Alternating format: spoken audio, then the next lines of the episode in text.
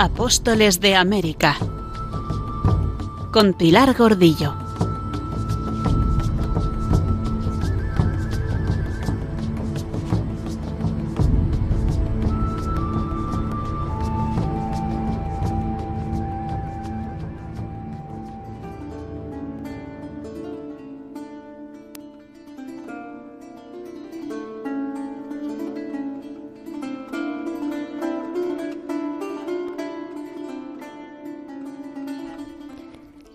De América no se entiende desconectada de la teología.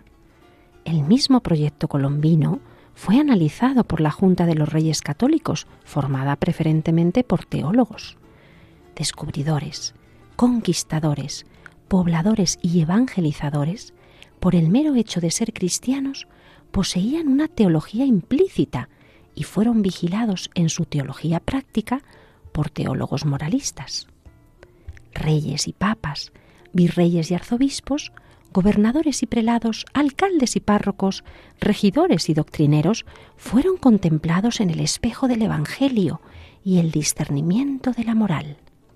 La plenitud teológica vivida en la península ibérica se proyectó en intrépidos misioneros que desplegaron una gran creatividad a la hora de aplicar su alto nivel teológico y su celo por la misión en una realidad nueva.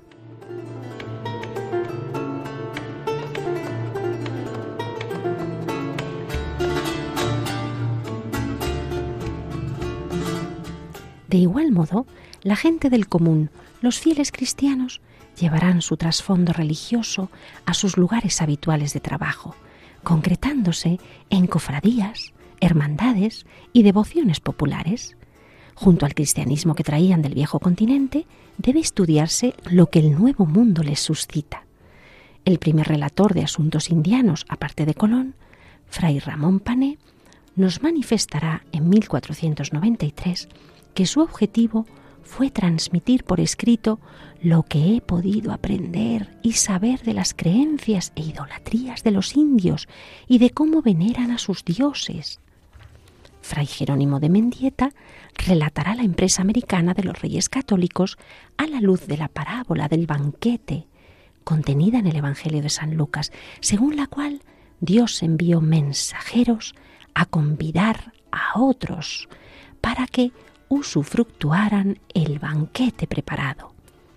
De igual modo, el padre José de Acosta, en Historia Natural y Moral de las Indias, intentó escribir más allá de la naturaleza, acerca del hombre, porque el misionero vive la experiencia del nuevo mundo, descubriendo en su ser al Dios creador y salvador.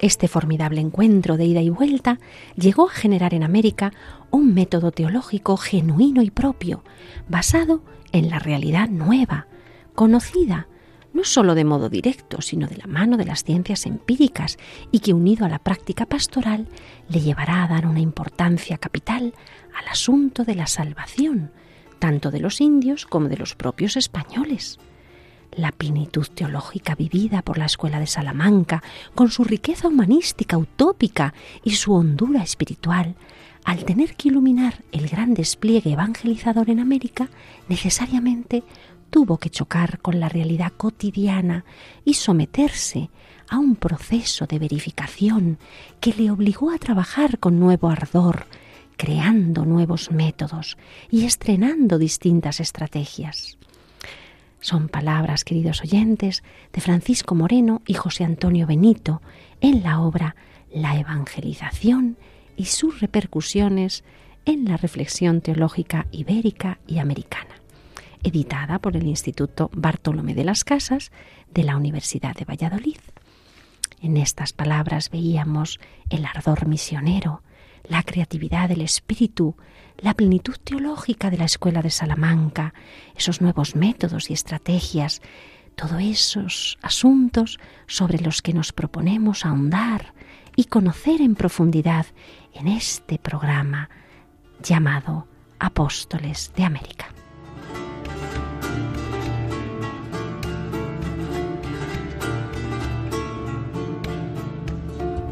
Bienvenidos, queridos oyentes.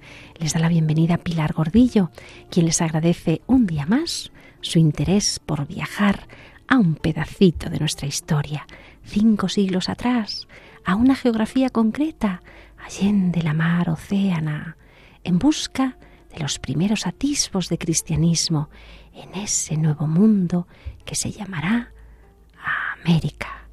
Comenzamos.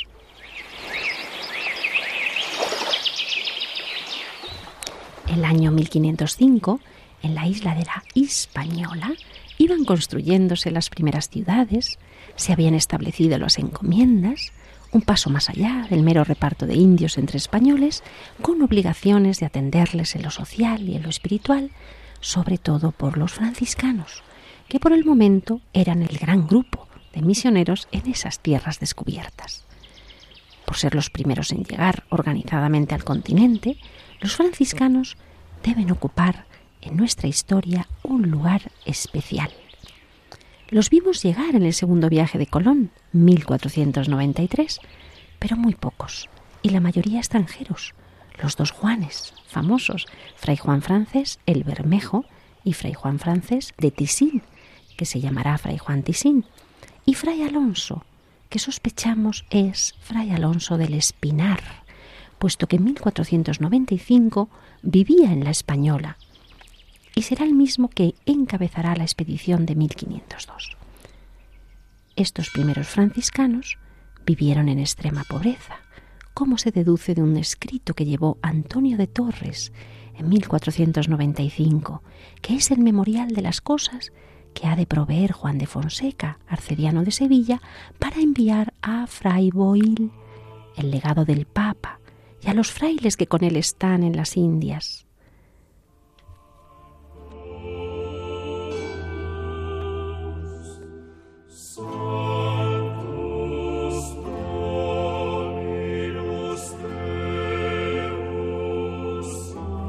La lista de alimentos y bienes para estos franciscanos es muy austera.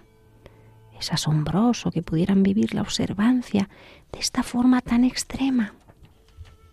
La lista empieza citando un vaso de plata para consagrar y una tienda para decir misa, porque dice textualmente, algunas veces van por la tierra donde no hay casa donde se pueda decir. Así que desde el principio la iglesia fue una tienda de tela itinerante, como la tienda de la reunión del pueblo de Israel en el desierto.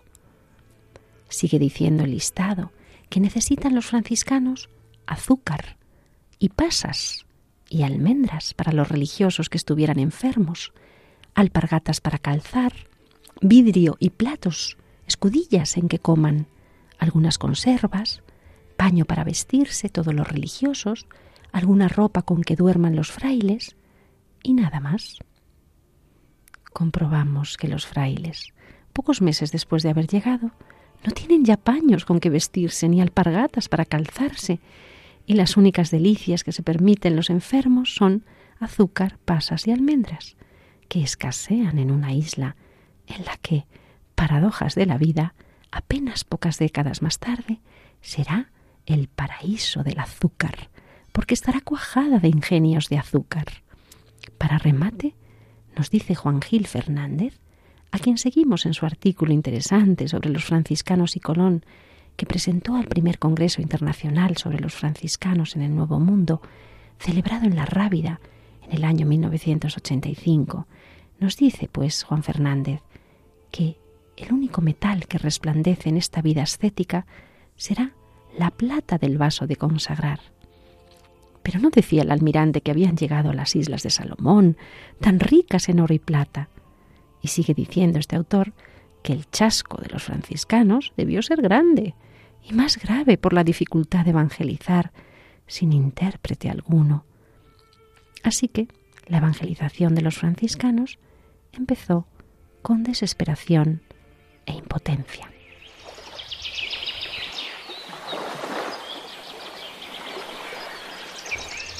En el tercer viaje de Colón de 1498, junto a las multitudes de oficiales y oficios, también citaban las fuentes a un puñado de frailes, como vimos en nuestro programa 9, pero sus voces, sus enseñanzas, sus actos misioneros, tristemente no prevalecerán, sino que serán acalladas por la turba multa de pasiones desencadenada por la rebelión de Roldán. Estaba claro que a Colón no le obsesionaba la evangelización de los indios, porque nunca le vimos organizando al grupo de frailes para que pudieran formar una comunidad operativa, tanto para sujetar a los españoles como para ejercer su misión predicadora. También en 1500, junto a Bobadilla, habían llegado algunos franciscanos, en total seis religiosos, un benedictino, cinco franciscanos, solo cinco, pero para algún autor como Juan Gil eran muy importantes estos cinco franciscanos. A su juicio, la plana mayor de la reforma cisneriana. Porque iba Francisco Ruiz, secretario y brazo derecho del cardenal Cisneros. También Juan de Trasierra, Juan Robles, junto a los otros dos Juanes ya conocidos. Y su primera misión fue la liberación y el cuidado de los indios que habían sido apresados para ser vendidos como esclavos. Los nombres de estos indios liberados por los franciscanos fueron Juanico, Alfonso, Bernardino, Juanillo, Andresico, Diego, Juan, Mateo, María, Catalina, todos nombres cristianos porque ya habían sido bautizados. Así que antes de partir, los frailes de la Orden de San Francisco, Fray Juan Francés el Bermejo y Fray Juan Tisín, dieron cuenta al comendador Fray Francisco de Bobadilla de las veinte piezas de indios que del mayordomo del arzobispo de Toledo habían recibido. Algunos se quedaba, otros morían en el camino antes de embarcar, pero en total catorce de ellos volvían a su tierra de origen. Así los entregaron al comendador, que los recibió y dejó de su mano, a su cuidado, en la carabela de Antón Martín llamada La Gorda.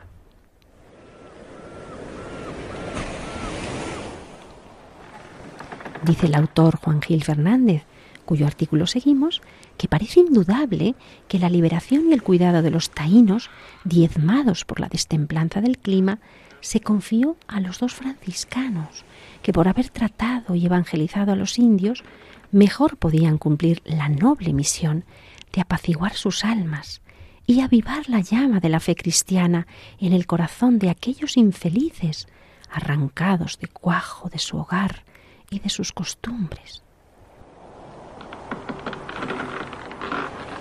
Así que podemos imaginarnos a los franciscanos en la travesía de más de dos meses, solícitos, atentos a los cuidados de estos hombres, desubicados, asustados, y que por primera vez van a recibir una palabra de amor, del amor de Dios, a través de las obras de sus cuidadores misioneros no habían sido maltratados en las casas de los españoles, en Castilla. Prueba de ello es que alguno de ellos prefirió quedarse y no ser repatriado, como es el caso de Isabel, una muchacha de 12 años que no quería ir a las Indias y que dicen los papeles que quería más estar acá en su libertad, en su libertad de hacer de sí lo que quisiese, y que la dejaban en Sevilla en casa de Diego de Escobar. Pocos franciscanos eran, pero una vez llegados, los indios que traían corrieron hacia las selvas y se dispersaron, y tuvieron que empezar de nuevo, y poco pudieron hacer. En estos años, recordamos, el ermitaño fray Ramón Pané continuaba entre los nativos, hablando su lengua nahuatl y bautizando nuevos catecúmenos indígenas, y el pequeño grupo de franciscanos que acaba de desembarcar se disponía a atender a los españoles y también a los indios, acercándose a los niños con regalos llamativos y a los enfermos con medicinas y golosinas. En proporción a la población nativa y al número de españoles que desembarcaba en las sucesivas expediciones y que se decidía a poblar, a vivir allí, eran muy pocos los franciscanos. Su número era ridículamente testimonial. Y sigue diciéndonos Juan Gil que era imposible que este desorden y ausencia de más misioneros se prolongara por más tiempo. Y como no podía ser menos, la decisión de emprender de verdad el apostolado de las Indias no la va a tomar el gobernador, sino Cisneros, a quien los franciscanos, Juan de la Deule y Juan de Tisín, contaron a su regreso la urgente necesidad de despejar las negras sombras que envolvían el porvenir espiritual de la española. Así que por encima de la voluntad de Colón, un franciscano logrará imponer a los reyes su criterio y sobre el año 1500 se comenzó a proyectar luz sobre las Indias con el espíritu innovador de la reforma cisneriana.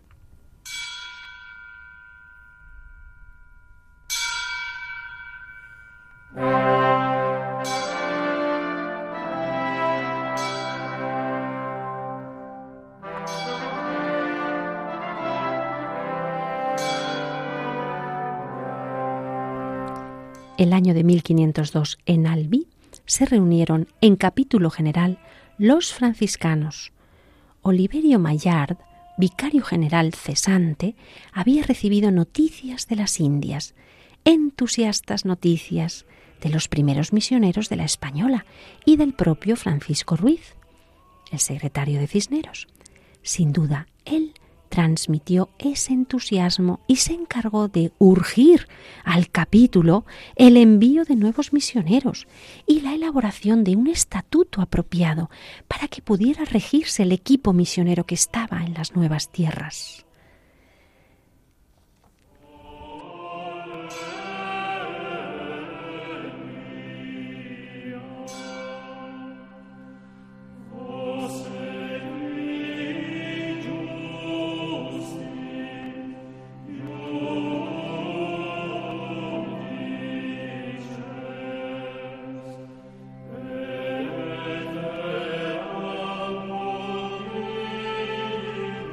Escuchamos una bellísima pieza musical, Exultet Celum Laudibus, el himno de vísperas, compuesto por un autor anónimo e interpretado por la Capella Real de Cataluña, Esperium 21, bajo la dirección de Jordi Sabal.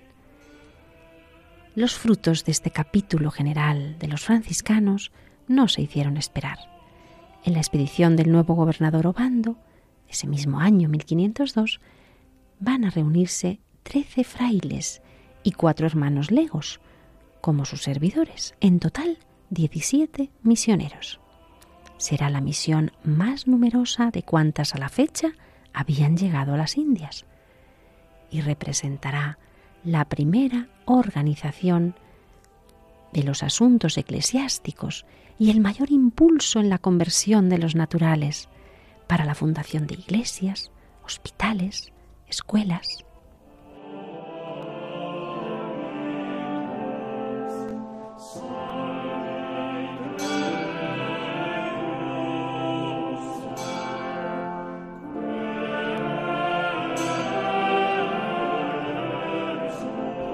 Y conocimos sus nombres, Fray Alonso de Espinar, Bartolomé de Turuégano, Antonio de Carrión, Francisco de Portugal, Antonio de los Mártires, Maseo de Zafra, Pedro de Hornachuelos, Bartolomé de Sevilla, Juan de Hinojosa, Pierre Francés, Alonso de Hornachuelos, Juan de Escalante, Juan Francés, más los cuatro dichos legos, cuyos nombres no aparecen en el listado.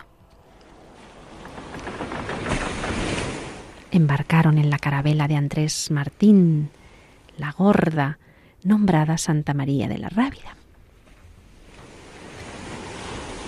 Y al rastrear las órdenes que da el corregidor de Jerez de la Frontera en una real cédula en la que ordena el suministro de bienes en esos barcos que van a la española, leemos textualmente para que los frailes de San Francisco que pasan a las Indias puedan llevar en el navío cierta cantidad de toneladas el rey y la reina. Gregorio Gómez de Cervantes. Ya sabéis, como habernos acordado, que ciertos frailes de la Orden de San Francisco vayan a las Indias para servicio de Dios nuestro Señor, e porque para ellos se las personas, mantenimientos e vituallas e demás cosas que llevaren sea menester navío, por ende nos mandamos que en los navíos que sean de despachar el dicho viaje, les deis lugar de veinte e dos toneladas donde pongan los dichos mantenimientos e otras cosas que llevaren. Fecha en Granada a veintinueve días del mes de septiembre de mil quinientos uno años. Yo el rey, yo la reina por mandado del secretario Gaspar Gricio.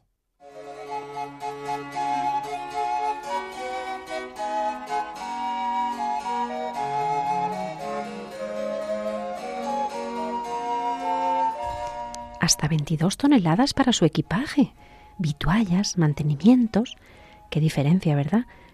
Y seguirá ordenando la compra de ornamentos para las iglesias, en concreto telas para los altares, telas de paño para sus túnicas y, lo más importante, el pan y el vino para consagrar.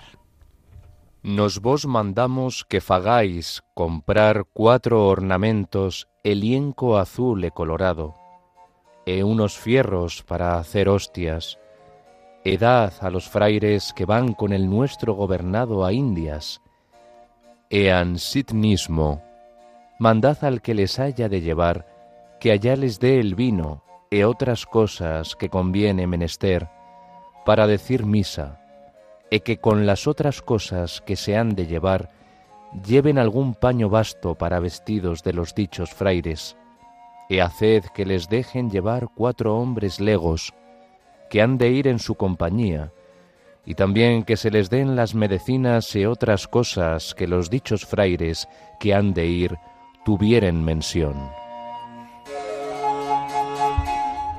Es enormemente interesante repasar estos listados de ornamentos, libros, ropas, medicinas para la enfermería y productos para su alimentación, al menos para dos meses, una vez que llegaran a la isla, además de otros enseres que aparecen en el listado de barbería y en el de recitolería.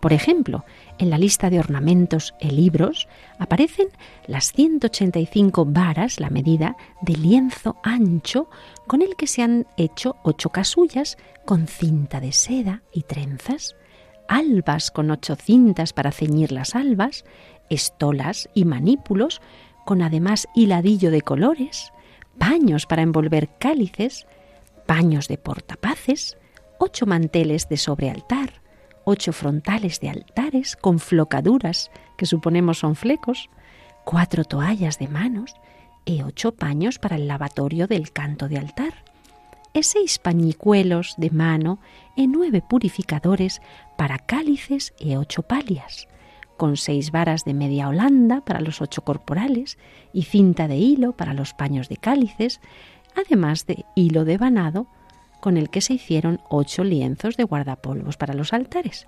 Así que vemos las medidas, los materiales, verdaderamente piezas de lujo, pensamos. Seguimos con el listado. Cuatro cálices de plata con sus patenas que pesaron seis marcos e una onza. Cuatro de estaño, ocho pares de vinajeras, ocho jarras guarnecidas, adornadas, ocho cajas para hostiarios, cuatro de madera de álamo y cuatro de haya, ocho pares de candelabros de latón, cuatro platelicos de estaño para lavatorio de altar, y todos con sus medidas, sus calidades, sus pesos en onzas o libras y sus precios en maravedíes, detalles que vamos a omitir pues para no ser farragosos. Pero continuamos con elementos interesantes de este listado. Ocho portapaces de madera, con imágenes pintadas y doradas, Recordamos a nuestros oyentes que los portapaces eran esa pieza que en el momento de dar la paz se daba a besar. Una pieza que tiene un mango y una imagen por delante que es la que se besa. Así que ocho portapaces de madera con esas imágenes pintadas y doradas. un precioso ejemplo de cómo iban llegando las primeras imágenes del arte cristiano al Nuevo Mundo. Muy interesante, muy importante para la catequización, puesto que el arte cristiano ha sido siempre considerado como la Biblia pauperum, la Biblia para los pobres, aquellos que no saben leer ni escribir, pero que con la imagen reciben ese contenido de la fe. Por ejemplo, cuando veían los indios a la Virgen María como una mujer hermosa, de gesto dulce y amable, con esa actitud de madre amorosa hacia su niño, o bien Jesucristo en su pasión, con toda su crudeza, dolor, en contraste con la humildad de su rostro abatido y ensangrentado, cuánto ayudaba, cuántos corazones movía, cuánta fe transmitía.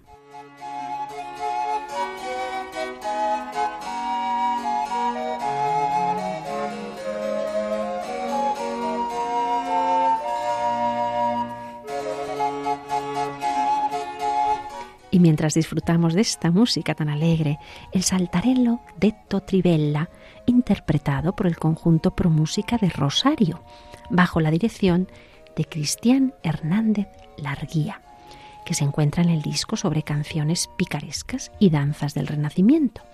Pues mientras oímos esta bellísima música, repasamos el capítulo de los libros, donde encontramos que la lista de libros que hay que llevar al Nuevo Mundo, a las Indias, para el convento franciscano, recoge la compra de estos ejemplares considerados imprescindibles para los frailes, para su vida diaria, para sus oraciones, su meditación espiritual, para la celebración de la misa y para la predicación.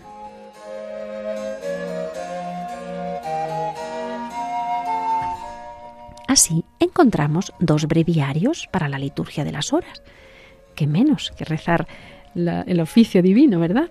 Una Biblia, imprescindible, claro, el gran libro, una doctrina de San Buenaventura en romance, romance, mm, la forma de llamar al castellano, para diferenciarlo del latín, un Contemptus Mundi, también en romance, un Flos Santorum, que es ese libro sobre los santos, las la flor de los santos, las vidas de los santos, y dos vocabularios eclesiásticos de Lebrija, un mamotreto, un sacramental en romance, un defequerunt, una angélica, dos libros del arte de gramática, un libro de evangelios en romance, y qué curioso, en la misma lista, y casi tan importantes como las palabras escritas, ocho pares de zapatos para decir misa. Importante calzarse bien, no vale ir con deportivas, ¿no? Ocho pares de zapatos para los misioneros que tienen que decir misa. Bueno, pues ahora vienen las herramientas más prácticas para asegurar la presencia de la Eucaristía. ¿Cómo no? Dos piezas de hierro para hacer hostias, una tijera, una tijera para cercenar las hostias, hay que cortarlas bien. El mismo método que hoy encontramos en muchos conventos de clausura, donde se conservan estas piezas originales y donde en algunos siguen las hermanas haciendo las formas eucarísticas con harina y agua, purísimas y con estas antiguas herramientas, las mismas, nunca perecederas.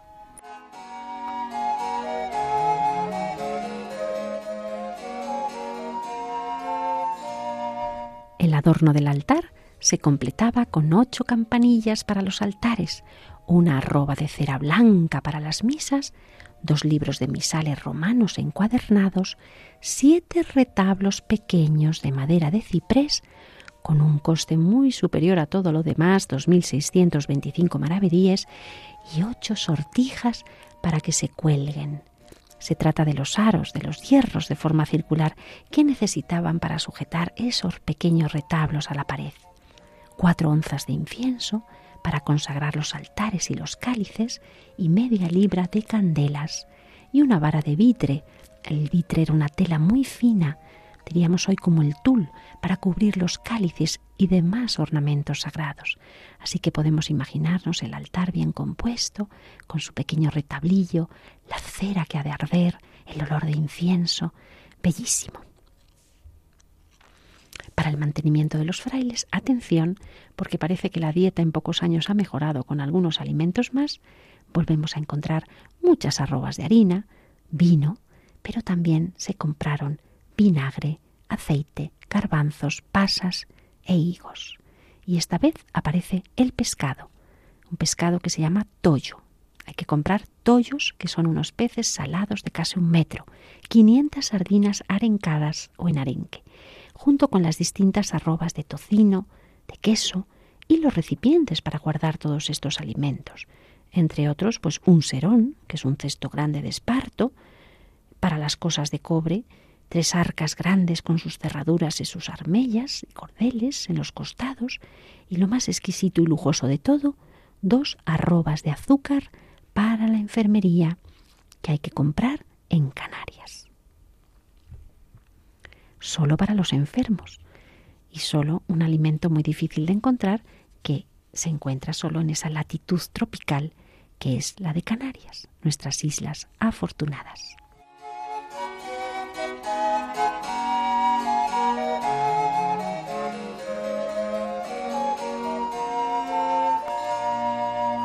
Pero sigamos discurriendo y conociendo los objetos que llevaban los barcos, los que poblaron las primeras iglesias de campaña y las despensas de nuestros misioneros. Ahora toca conocer qué pudieron llevar para la enfermería.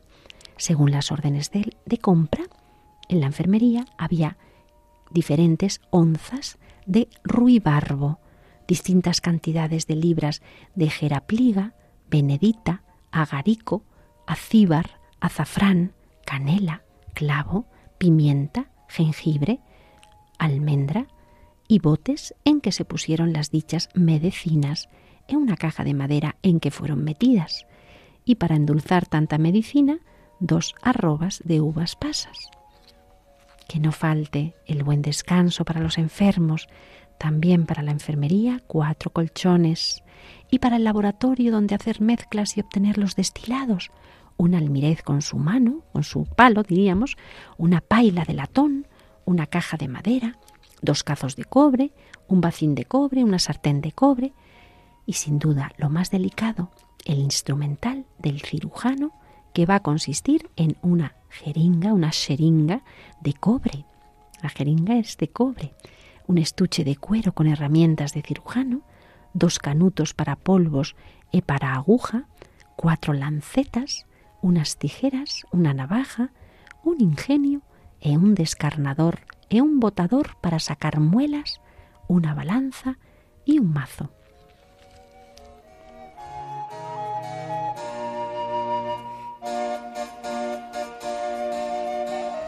Habrá que mantenerla los frailes aseados y bien tonsurados, por eso, para la barbería comprarán una caja de barbero, seis navajas, dos pares de tijeras, dos espejos, dos peines, una piedra de afilar morada y otra verde, un bacín de aceitar. Recordemos que el bacín es esa recipiente que llevaba Don Quijote colocado como sombrero, boca abajo. Así que el bacín de afeitar y un aguamanil de hierro. Bien peinados, bien vestidos dentro de la pobreza, y de los materiales que tenían para vestir, que era un sayal de textura muy vasta, porque leemos que para la ropería necesitaron comprar unas tijeras grandes, dos pares de tijeras menores, cien varas de vitre, esa tela, para pendones, quince mantas gruesas y más de trescientas varas de sayal para catorce hábitos y túnicas y mantos. Solo un hábito por fraile con sayal bien vasto y bien duro. Es la vida de la penitencia, ¿verdad, hermanos? Bueno, pues seguimos conociendo la refitolería. ¿Qué es esto? Pues se refiere a la ropa de cama, a las herramientas para la casa, para cocinar, los cacharros. Por un lado, las varas de lienzo largo, docenas de cuchillos, calderas de cobre, dos sartenes, mm, cántaros, ollas, una sartén de cobre, otra de hierro, dos cucharas de hierro, dos asadores, unas trébedes. Para los oyentes que no lo sepan, las trébedes son esas patas de hierro que se colocan sobre el fuego, sobre el hogar, sobre la hoguera, para colocar encima el cacharro, el recipiente, la olla para calentar. Y todo en la lista se termina con el coste de llevar todas este, estas herramientas, esos cacharros de cobre, a la posada desde donde hay que embarcar en el, eh, las piezas en la nao que va a llevarlas a las Indias.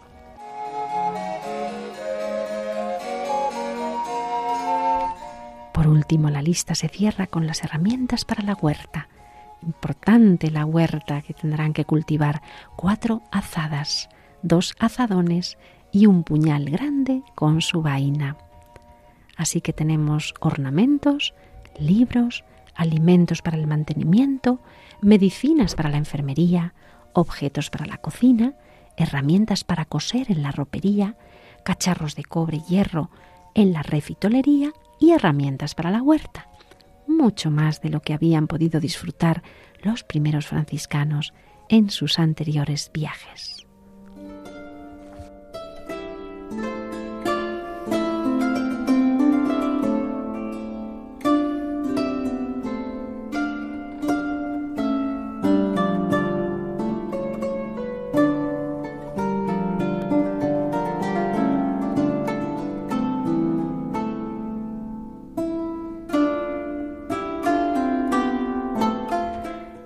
España Fray Juan de Trasierra y durante los años 1504 y 1505 acordó con las autoridades de la orden y con el propio Cisneros la creación de la nueva provincia indiana. El 29 de mayo de 1504, Cisneros creaba oficialmente la primera provincia franciscana en la española. De esta forma la misión indiana cobraba forma recibió de su superior, el vicario general ultramontano Marcial Boulier, el decreto para autorizar a los frailes de las Indias a elegir a uno de ellos como vicario provincial. El arzobispo de Toledo Cisneros legitimó la iniciativa.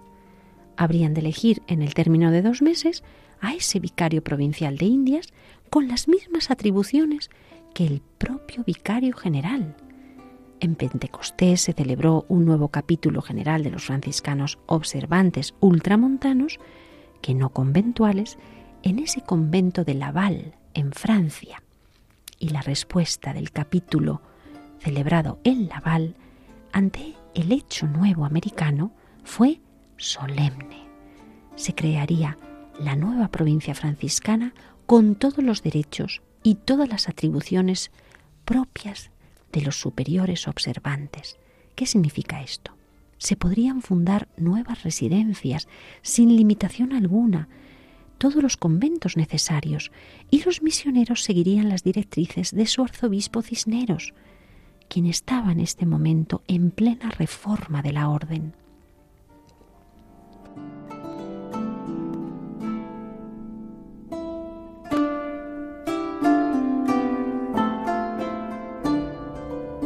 En septiembre de 1505, el ministro general Gil Delfini estaba en Viterbo, aprovechando una estancia del Papa Julio II. Sin duda buscaba estar cerca a su sombra para obtener su favor para esa reforma franciscana. Fray Juan Trasierra debía estar también por allí presente, porque fue en estos momentos cuando Delfini dio forma al estatuto de la nueva Fundación Americana, firmando el 17 de septiembre de 1505 el decreto en el que va a ser confirmado en sus tareas, convirtiéndose en el verdadero fundador de la nueva provincia de las Indias. Su función será la de comisario del ministro general con amplísimos poderes para crear instituciones franciscanas en las nuevas tierras, nuevas casas religiosas, ministros provinciales y padres guardianes. Recordamos cómo para la orden franciscana al superior le dan el título de padre guardián, no abad ni padre superior, sino padre guardián. Guardián de los cuerpos de sus hermanos, de las almas, poderes también sobre los candidatos al hábito franciscano, que podrán ser misioneros de cualquier procedencia. A su muerte, sus compañeros podrán elegir un sucesor a quien corresponderán las mismas competencias. Así que el 26 de septiembre, el Papa Julio II, mediante el documento el breve Cum Deus, confirmaba y sancionaba lo que había dispuesto el ministro general de los franciscanos y las demás instancias de la orden, dotando a Transierra de todo tipo de facultades para configurar la nueva misión, la nueva provincia franciscana, añadiendo otras gracias de tipo pastoral como la de administrar el sacramento de la confirmación en ausencia del obispo. Así que en 1505 ya tenemos a Fray Juan del Trasierra actuando como primer comisario pontificio y general para organizar el territorio que desde ahora figurará con el nombre de Provincia de Santa Cruz de las Indias, la primera provincia franciscana en América. Mientras tanto, en Indias seguía Fray Alonso del Espinar, al frente de esa pequeña comunidad de doce o trece franciscanos.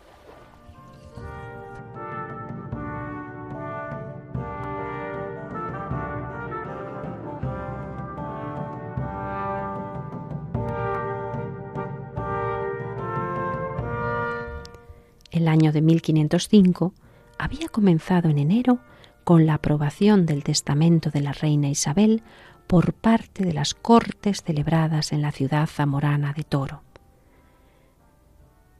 El rey don Fernando era reconocido como regente de Castilla en ausencia de Juana. En una declaración dirigida a las cortes el 23 de enero, el rey muestra que ya ha asumido la dificultad de su hija Juana, la heredera legítima para gobernar. Una de las causas de haberme encargado esta administración y gobierno de estos reinos era que mucho antes de que falleciese la reina Nuestra Señora, conoció y supo de una enfermedad y pasión que sobrevino a la reina doña Juana.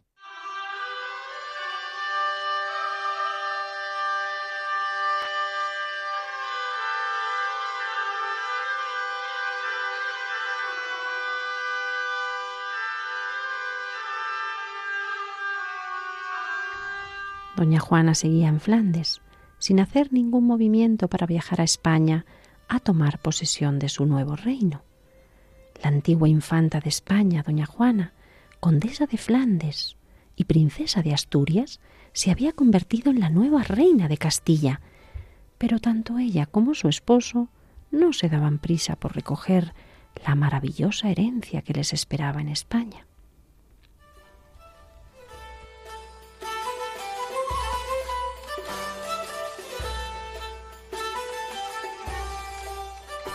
Cuando supo su esposo Felipe el Hermoso que su esposa se había convertido en la reina más poderosa de Europa, volvió a acercarse a ella con detalles amorosos. Le regaló joyas que habían pertenecido a su madre, la cruz de San Adrián, una imagen de Santa Margarita, medallones, collares de perlas, cuadros, arcas.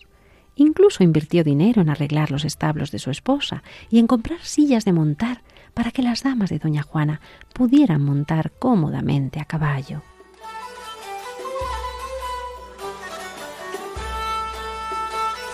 Felipe, el archiduque, había sido apodado el Hermoso por el rey Luis XII de Francia, cuando con motivo de una visita de la pareja al castillo de Blois en diciembre de 1500, entre fiestas y cacerías, le presentó con esta curiosa expresión, He aquí un hermoso príncipe.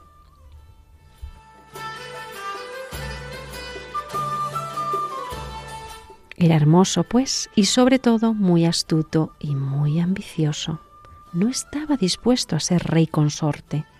Nada más, no. Quería ser rey titular, por lo que estaba decidido a anular la voluntad de Juana, a servirse de ella cuando fuera necesario, para eclipsar el poder de su suegro, el rey Fernando.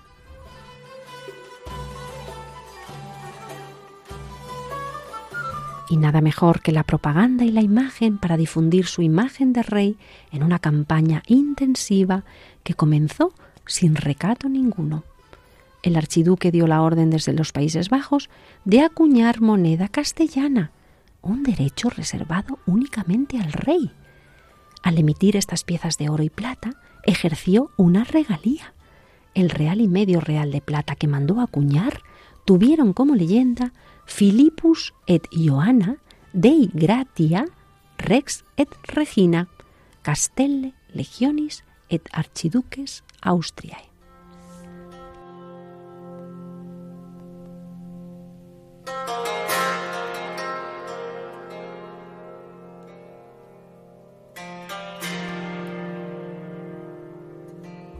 En Castilla, en febrero, el rey Fernando convocó a los navegantes más destacados y con más experiencia en la navegación hacia Occidente para tratar asuntos de las Indias, y entre ellos estaban Américo Vespucho, Vicente Yáñez Pinzón, capitán de la Niña en el primer viaje, Bartolomé Colón, con el título de adelantado de las Indias, y los hijos de don Cristóbal, Diego y Hernando. A este grupo de expertos se les llamó la Junta de Navegantes y se reunieron en distintas sesiones hasta finales de abril.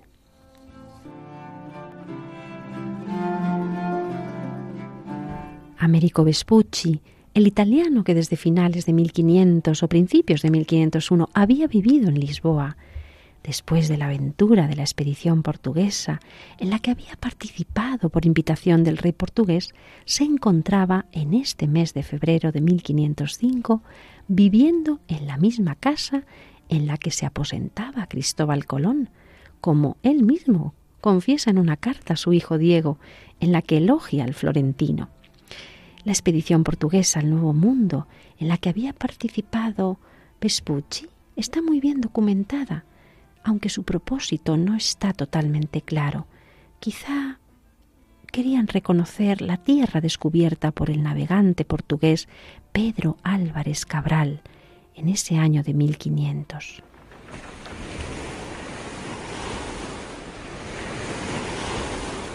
Y haciendo un inciso, recordamos que Cabral, con su flota de trece navíos, había salido de Portugal con el objetivo de navegar las costas africanas en busca de las especies, pero se desvió hacia Occidente, hacia las tierras americanas que habían correspondido a Portugal en el Tratado de Tordesillas.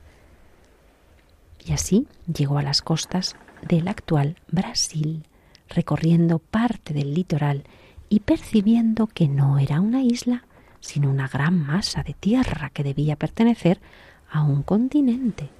Después volvió a poner rumbo hacia el este para continuar su viaje hacia la India, es decir, hacia África, para ir hacia India, de donde volverá con seis barcos, seis barcos menos, habiendo perdido a muchos de sus hombres, pero cargado de las codiciadas especias. A Cabral muchos le consideran el descubridor de Brasil, pero ya vimos en nuestro programa 13 que en realidad fue Vicente Yáñez Pinzón quien en 1500 se le adelantó porque con cuatro carabelas, además de recorrer el Golfo de Paria, alcanzó el extremo este de Brasil, descubriendo la desembocadura del río Amazonas, al que llamó Marañón o Río Grande, fue muy grande el asombro al comprobar que el agua dulce se introducía cuarenta leguas en la mar, lo que les permitió, por cierto, renovar toda el agua de sus vasijas, y según el cronista Pedro Mártir de Anglería, descubrieron que desde unos grandes montes se precipitaban con gran ímpetu ríos de rápidas corrientes, cascadas, y vieron desde aquel piélago numerosas islas feraces por la riqueza de su suelo, y llenas de pueblos.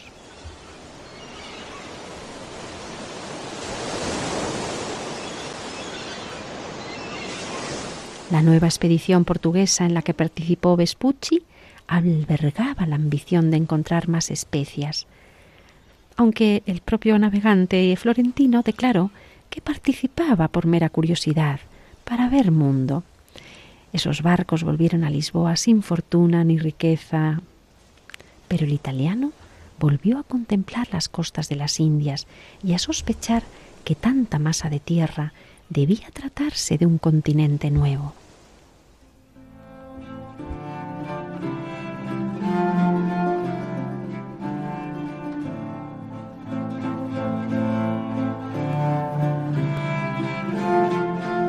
En 1502 hay constancia de que Vespucci está en Sevilla, casado con una mujer llamada María Cerezo, hija natural, por cierto, de Gonzalo Fernández de Córdoba.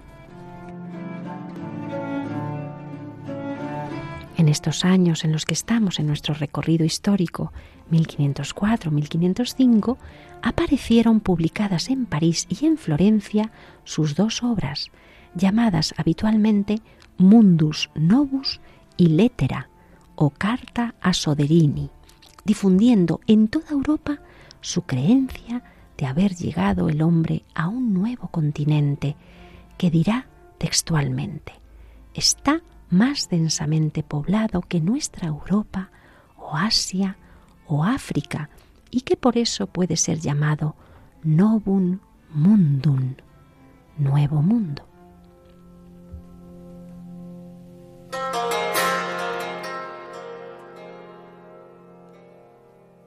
Volviendo a la Junta de Navegantes y a sus sesiones de febrero-abril, al finalizar, Vespucci pasó a trabajar al servicio de la corona y fue declarado natural de los reinos de Castilla y de León.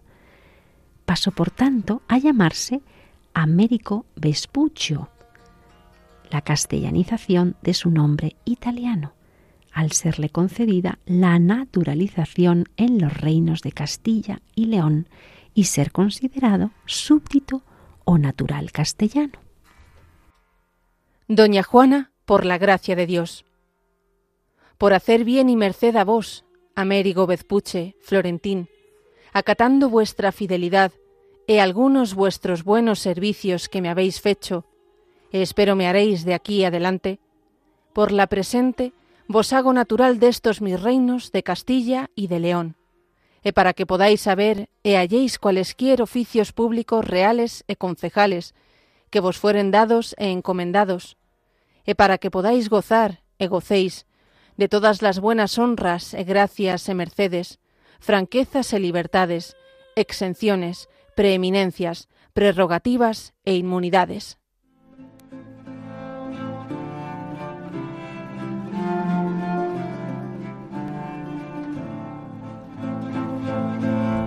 Hoy diríamos que le fue concedida la nacionalidad española, así que Américo Vespucci pasó a llamarse Américo Vespucho. En los días en los que declaraba por escrito que las Indias eran un nuevo continente, era ya un español más. El nombramiento había sido sancionado por doña Juana, la nueva reina de Castilla, pero ella estaba muy lejos y por supuesto no tenía ni idea ni noticia de estos asuntos. Lo mismo había ocurrido el 7 de marzo, cuando las Cortes reunidas en Toro promulgaban 83 leyes nuevas, un corpus esencial en materias de derecho civil, procesal y penal que legislará sobre los matrimonios, la sucesión, los derechos reales y va a instituir el mayorazgo, que estará, por cierto, vigente en España hasta principios del siglo XIX, cuando las Cortes de Cádiz dictaminen su abolición. Todas estas leyes se promulgaron en nombre de la reina Juana. Así empezaba el encabezamiento. Doña Juana, por la gracia de Dios, reina de Castilla de León, al príncipe don Carlos, mi muy caro y muy amado hijo, y a los infantes, duques, prelados, sepan que al rey mi señor y padre, y a la reina mi señora madre que en santa gloria haya, fue hecha relación del gran daño y gasto que recibían mis súbditos y naturales, etc.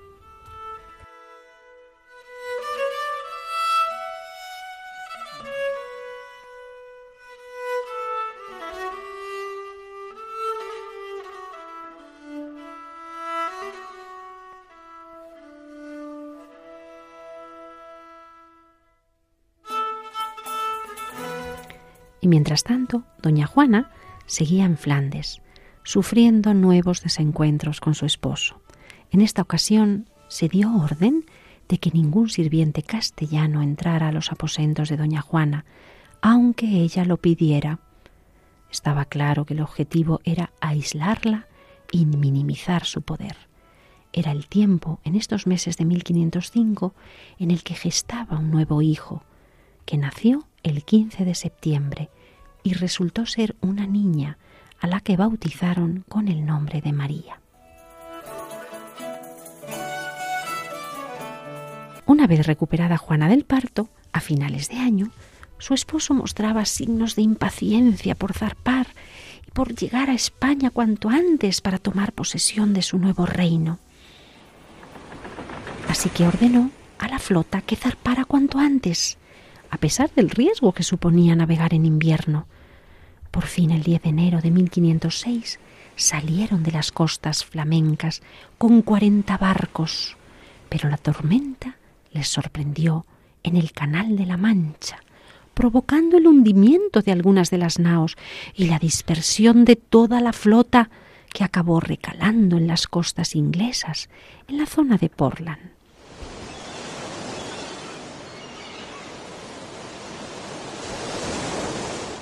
Desastre, qué infortunio, pero hemos logrado salvar la vida. Hemos llegado al refugio de estas costas inglesas y aquí habremos de permanecer varios meses hasta restablecer a hombres y bienes. Al menos tres meses nos quedaremos hasta que el tiempo mejore y la primavera nos permita volver a embarcarnos.